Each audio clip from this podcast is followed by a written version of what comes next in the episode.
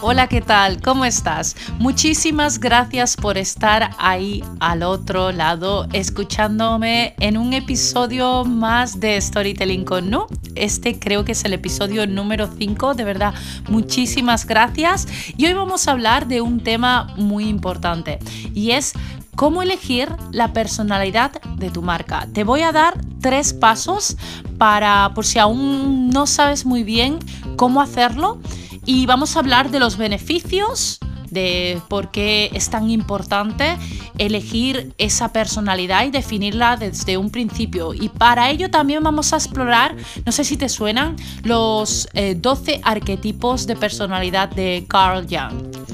Así que sin más, vamos allá. Bienvenido al podcast Storytelling con Nu Para conseguir que se fijen en lo que ofreces, debes ir más allá de tu producto o servicio. Necesitas generar confianza y despertar amor por tu marca. Es así y solo así como se convierte usuarios en clientes, enamorándolos. Y para que haya amor debe haber química y para generar esa química no hay nada mejor que una buena historia. Soy Nuria León y como periodista y comunicadora creativa sé lo difícil que resulta destacar y comunicar el valor de lo que ofreces en la era de la marcasificación. Te invito a que me acompañes en mi podcast Storytelling con Nu, donde te contaré las mejores técnicas y trucos de narración de historias que utilizan expertos en publicidad, marketing, literatura y cine. Consejos y herramientas para ti, para que puedas cambiar las reglas del juego y mostrar que tu negocio es más que un producto o servicio, que detrás hay un corazón, un propósito y sobre todo una historia.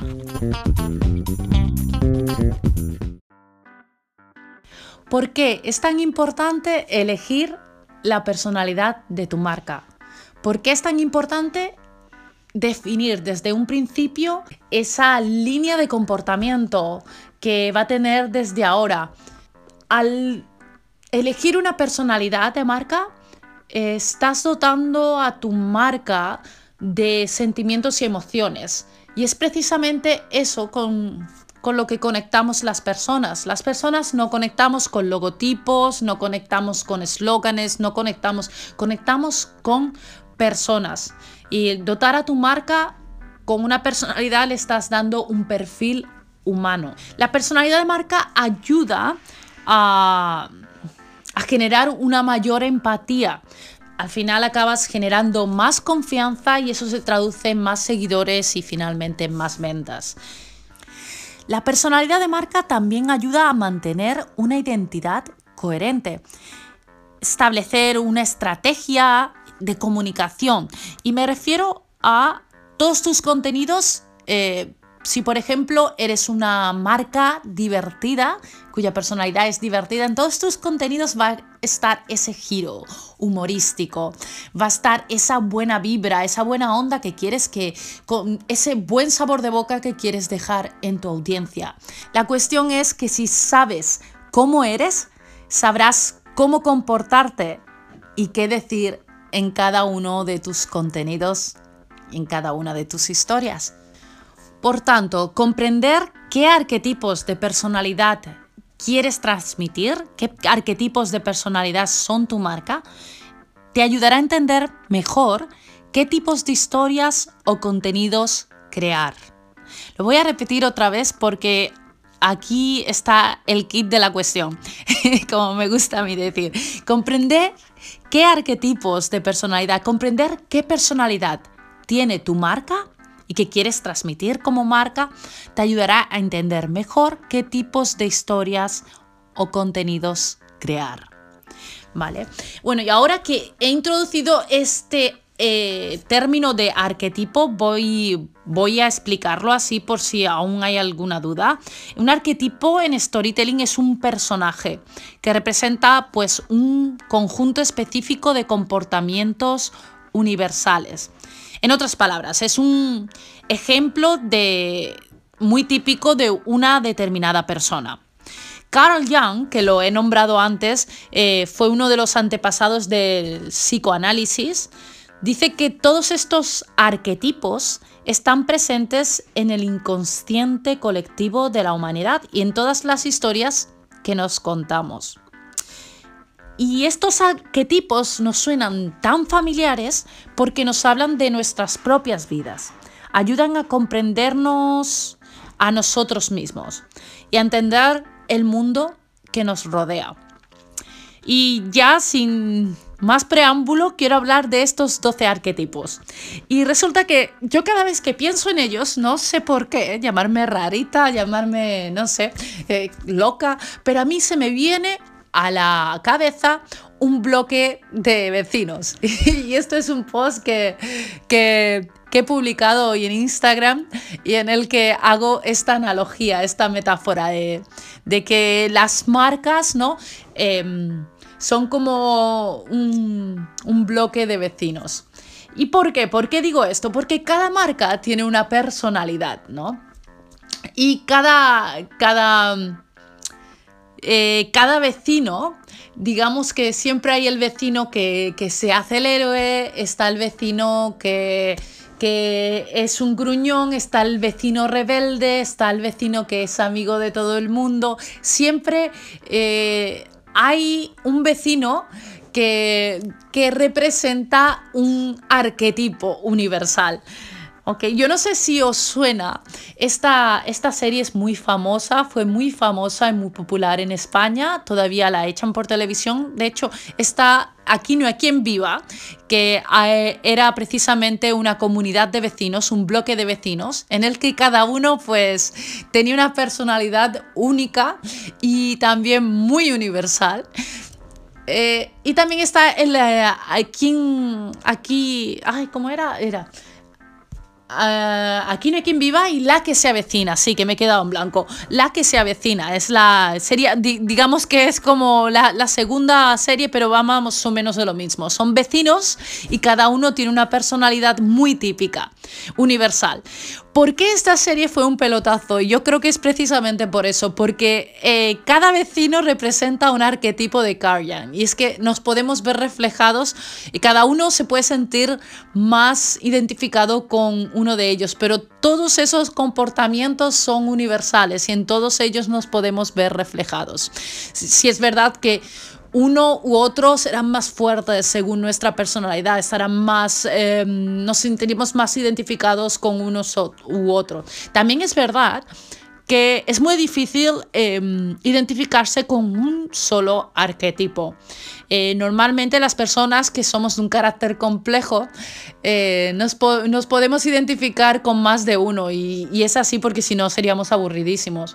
Eh, yo normalmente cuando en mis mentorías yo eh, aconsejo eh, que, la, que la persona, que la marca se, identifique, que elija tres arquetipos de personalidad. Y a partir de ahí, si los defines bien, eh, toda tu comunicación se basará en ello y todas las historias podrán apoyarse en esos tres arquetipos. Y bueno, voy voy a vamos a ir vamos a ir explorando esos 12 arquetipos de Carl Jung. El primero es el cuidador. El cuidador eh, es el que ayuda y protege a los demás. Seguro que, no sé, que tiene instintos paternales, digamos, eh, puede ser esa persona que, que, está siempre cuidando de sus seres más queridos, ¿no? Segundo arquetipo es el creador, con su visión única del mundo y su mensaje de que si lo puedes imaginar, lo puedes crear. Como ejemplo, podríamos citar Lego.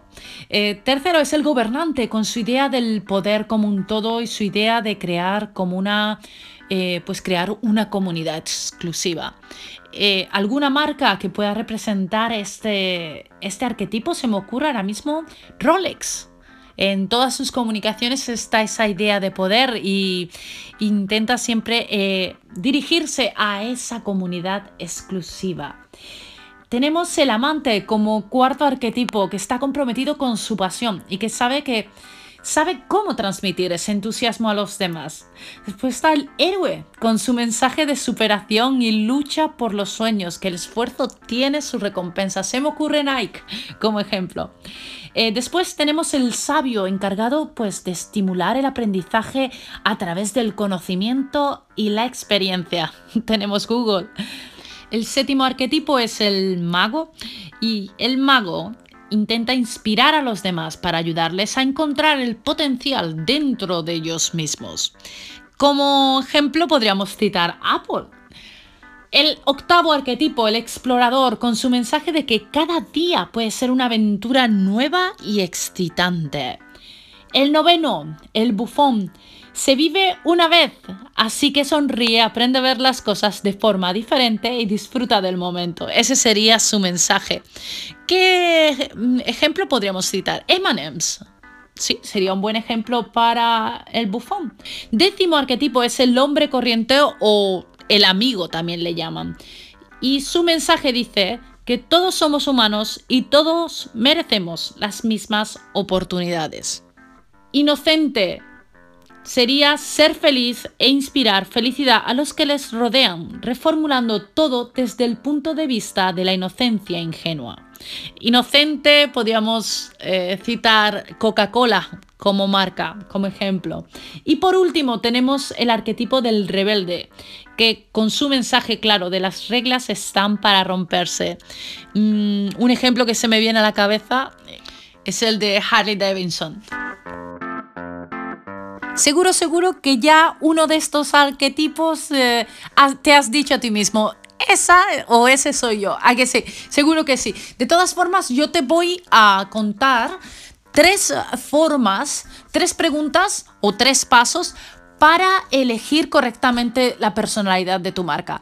El primer paso, la primera pregunta, gran cuestión que tienes que hacer es ¿cómo es tu marca? ¿Qué le gusta? Cómo se comporta. Piensa como si fueras, eh, como si esta marca, si eres una marca personal, seguramente será más fácil.